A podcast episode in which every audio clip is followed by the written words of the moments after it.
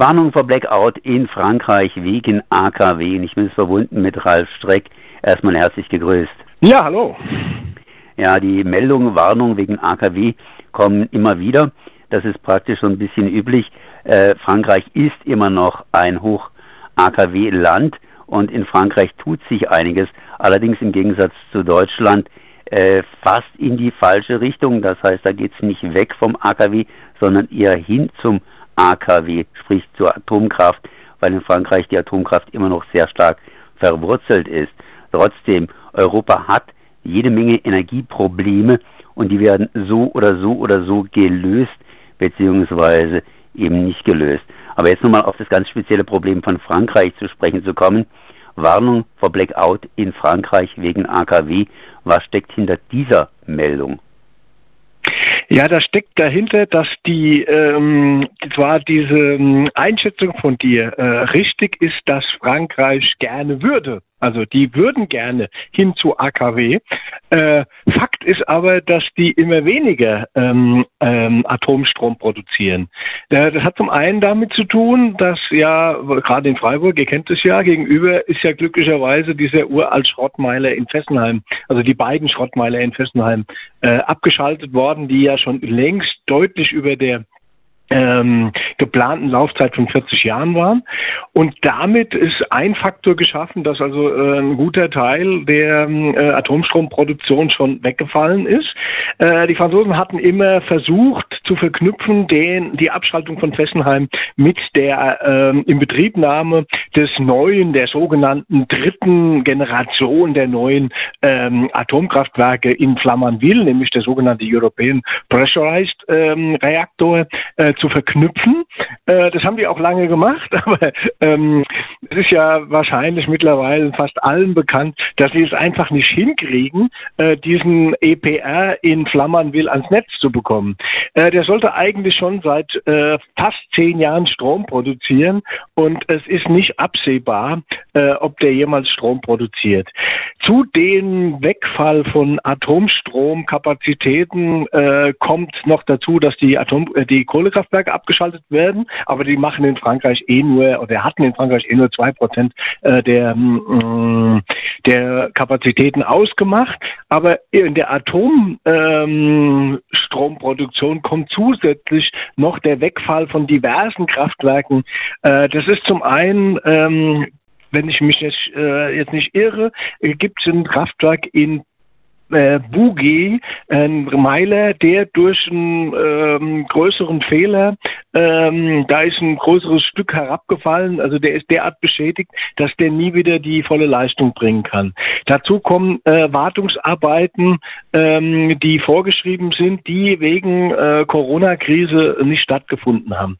Und deshalb, äh, weil die Franzosen sowieso schon seit vielen Jahren, also das ist ja ähm, die Blackout-Warnungen in Frankreich sind ja nicht neu, sondern die, die sind jedes Jahr, jeder, der in Frankreich wohnt, kennt es, äh, dass im meistens Januar, Februar, wenn es mal äh, ausnahmsweise kälter wird, also nicht mal so, dass es wirklich kalt wird, sondern einfach mal ähm, so normal kalt wird in, in Frankreich, dass dann die Warnungen der, ähm, der Energieversorger kommen oder auch in den Medien dann die Warnmeldungen kommen, man sollte an bestimmten Tagen ähm, die äh, den Strom äh, möglichst sparen oder abschalten. Äh, da kommt noch dazu, dass die ja äh, in Frankreich seit vielen Jahren eine völlig äh, absurde ähm, Energiepolitik machen, nicht nur was die Atomkraftwerke betrifft, sondern äh, die Leute, weil ja der Atomstrom äh, künstlich über Subventionen billig gehalten wird, also wir haben es ja immer da mit Staatsbetrieben zu tun, wie die EDF oder äh, Framatom, äh, Areva,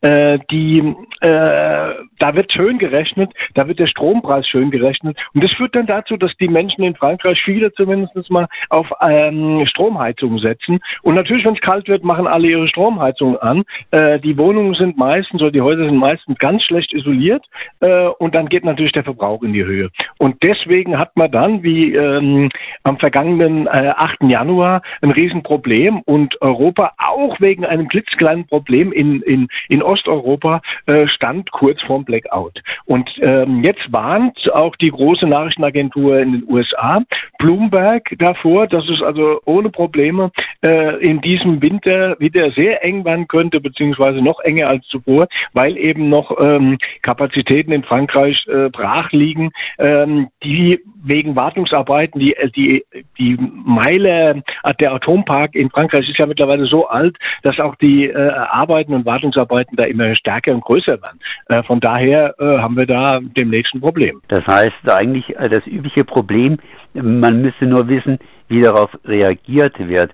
Jetzt gibt es ja zwei Reaktionsmuster. Es werden ganz einfach neue Kraftwerke gebaut, zum Beispiel Solarkraftwerke, oder man macht weiter.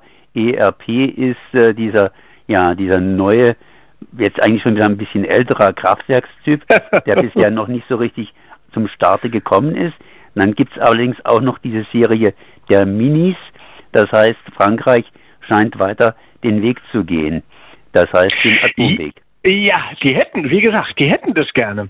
Das Problem ist ja, keiner dieser, dieser EPRs ist in Europa jemals bisher ans Netz gegangen. Also wir haben äh, Flamanville, der sollte schon seit 2012 Strom liefern. Noch schlimmer ist die Lage in Finnland, in ich spreche das, ich versuche das einigermaßen auszusprechen, Olkiuto oder so.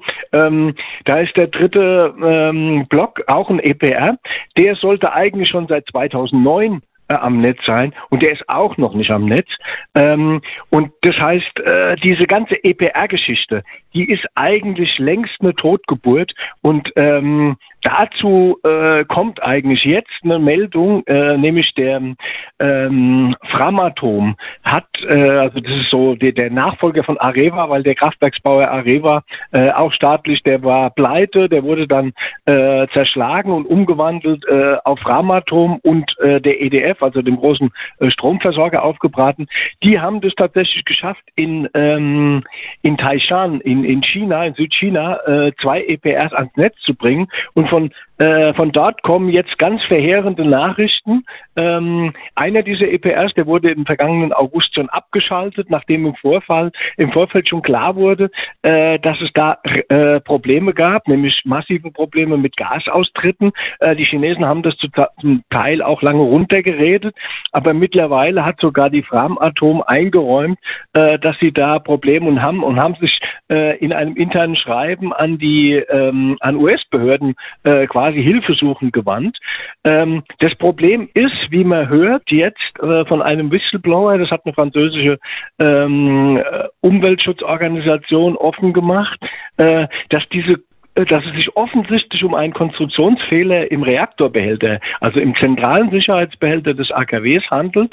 Ähm, da hat man ein Problem. Das kennt man bei diesem, also in dem früheren, in der früheren Areva-Schmiede in Le Creusot, also das ist heute Framatom, hat man schon 2007 und 2008 äh, in Modellversuchen dieses Problem festgestellt, dass es äh, bei dem Kühlwasser, äh, bei den Strömungen des Kühlwassers zu äh, erheblichen ähm, Vibrationen kommt. Ähm, und dies, das hatte schon damals auch, und das hat die, ähm, die EDF auch schon ähm, 2018 oder 2019 äh, in Taishan festgestellt, dass es nämlich dazu eine, zu einer inhomogenen Leistungsverteilung in, in diesem äh, Kraftwerk kommt.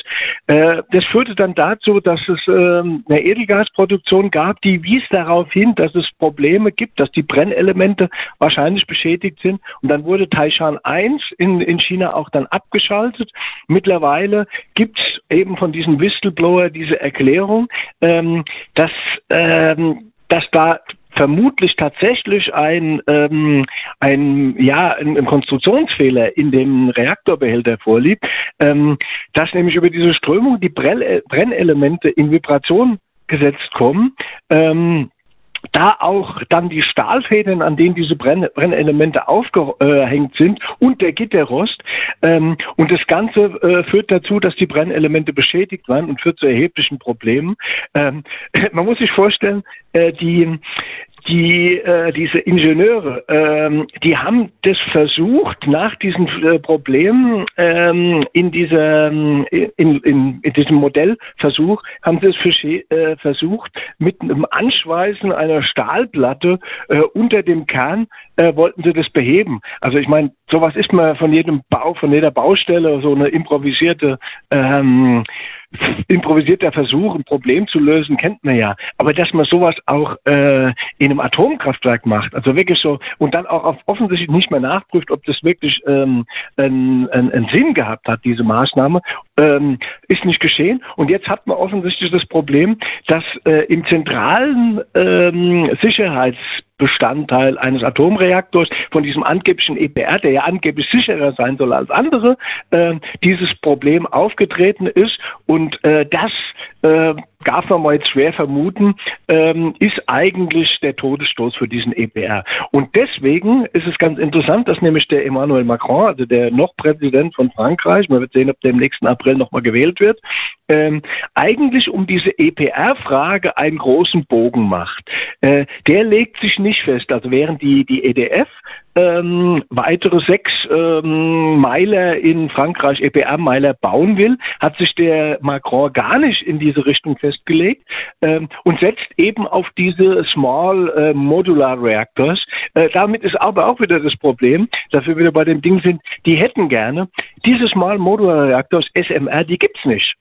Ähm, man kann also keine SMRs bauen, weil sie noch nicht gibt. Man müsste erstmal einen Prototyp haben und mit diesem Prototyp könnte man dann ähm, nach, äh, sagen wir mal, in europäischen Maßstäben gerechnet, in 10, 15 Jahren vielleicht einen, ähm, einen Reaktor stehen haben, der dann auch ans Netz geht. Also Flammernwil zum Beispiel oder Olikuto äh, zeigen, dass das also eher äh, fast 20 Jahre dauert, bis so ein Ding dann am Netz ist. Ähm, damit kriegt man die Stromproblematik Politik in Frankreich sicher nicht in den Griff. Und an der Seite, an der Ebene äh, erneuerbare Energien, in einem Land wie Frankreich, Flächenland, ähm, das äh, nur die Hälfte der Bevölkerung ungefähr hat äh, oder ein bisschen mehr als die Hälfte als, äh, als Deutschland, aber deutlich größer ist, äh, wo es viel Wind, Wasser und äh, Wellen gibt, ähm, auch Biomasse, dass man da nicht umsteuert kann. Macron hatte sogar äh, eingeräumt, dass man an der Ebene der erneuerbaren Energien ähm, mit, den Zug verpasst hat, aber anstatt jetzt da Geld zu investieren, wo soll wieder massenweise Geld in dieses äh, Atomdesaster äh, gesteckt waren. Und da hat er aber auch, äh, dann weiß man natürlich auch, warum das passiert, ähm, hat er dann auch mal äh, freimütig von einem Jahr ungefähr in dem Framatomwerk in Le Creusot ähm, angestimmt, dass dadurch, dahinter natürlich ganz extreme ähm, militärische Interessen stehen. Also diese ähm, Kleinreaktoren zum Beispiel, die gibt's bisher nur zum Beispiel als Antriebe für Atom-U-Boote, als Antriebe für ähm, für äh, Flugzeugträger und so weiter. Und das ist natürlich eine große, eine große Triebkraft für diese SMRs, ähm, die allerdings dann, wenn man sich das vorstellt, man müsste in Frankreich dann ähm, anstatt diese ähm, 60 Meiler, die jetzt rumstehen haben, äh, müsste man dann irgendwie 180 oder noch mehr von diesen Dingen bauen, überall, um das aufzufangen, was, äh, wenn sie wirklich mal dann tatsächlich gäbe, äh, um das an Stromproduktion zu haben, was man heute hat. Ähm, Ganz abgesehen davon, dass die Stromproduktion ja steigt, äh, vor allen Dingen, wenn man auf E-Mobilität um, äh, umstellen will. Ähm, wie, das, wie das Frankreich bewerkstelligen will, ich glaube, das wissen die selbst nicht. Tja, da kann man also nur eins sagen, EPR unsicher, weil da vibriert irgendwas und könnte jetzt tatsächlich, wenn sie das nicht in den Griff kriegen, wobei sie das schon vorher nicht im Griff hatten, der Todesstoß sein. Neue Technologie gibt's insofern noch nicht. Die Alternativen sind noch nicht entwickelt, beziehungsweise Sonnenenergie noch nicht richtig genutzt und diese kleinen Kraftwerke sind auch noch weitestgehend Zukunftsmusik. Blackout in Frankreich möglich und das heißt ja nichts anderes, da wir alle zusammenhängen, dass sich das natürlich auch noch weiter ausbreiten kann. Ist auf jeden Fall eine interessante Situation, die man im Auge behalten wird. Ralf Streck, ich danke dir auf jeden Fall mal für diese Informationen.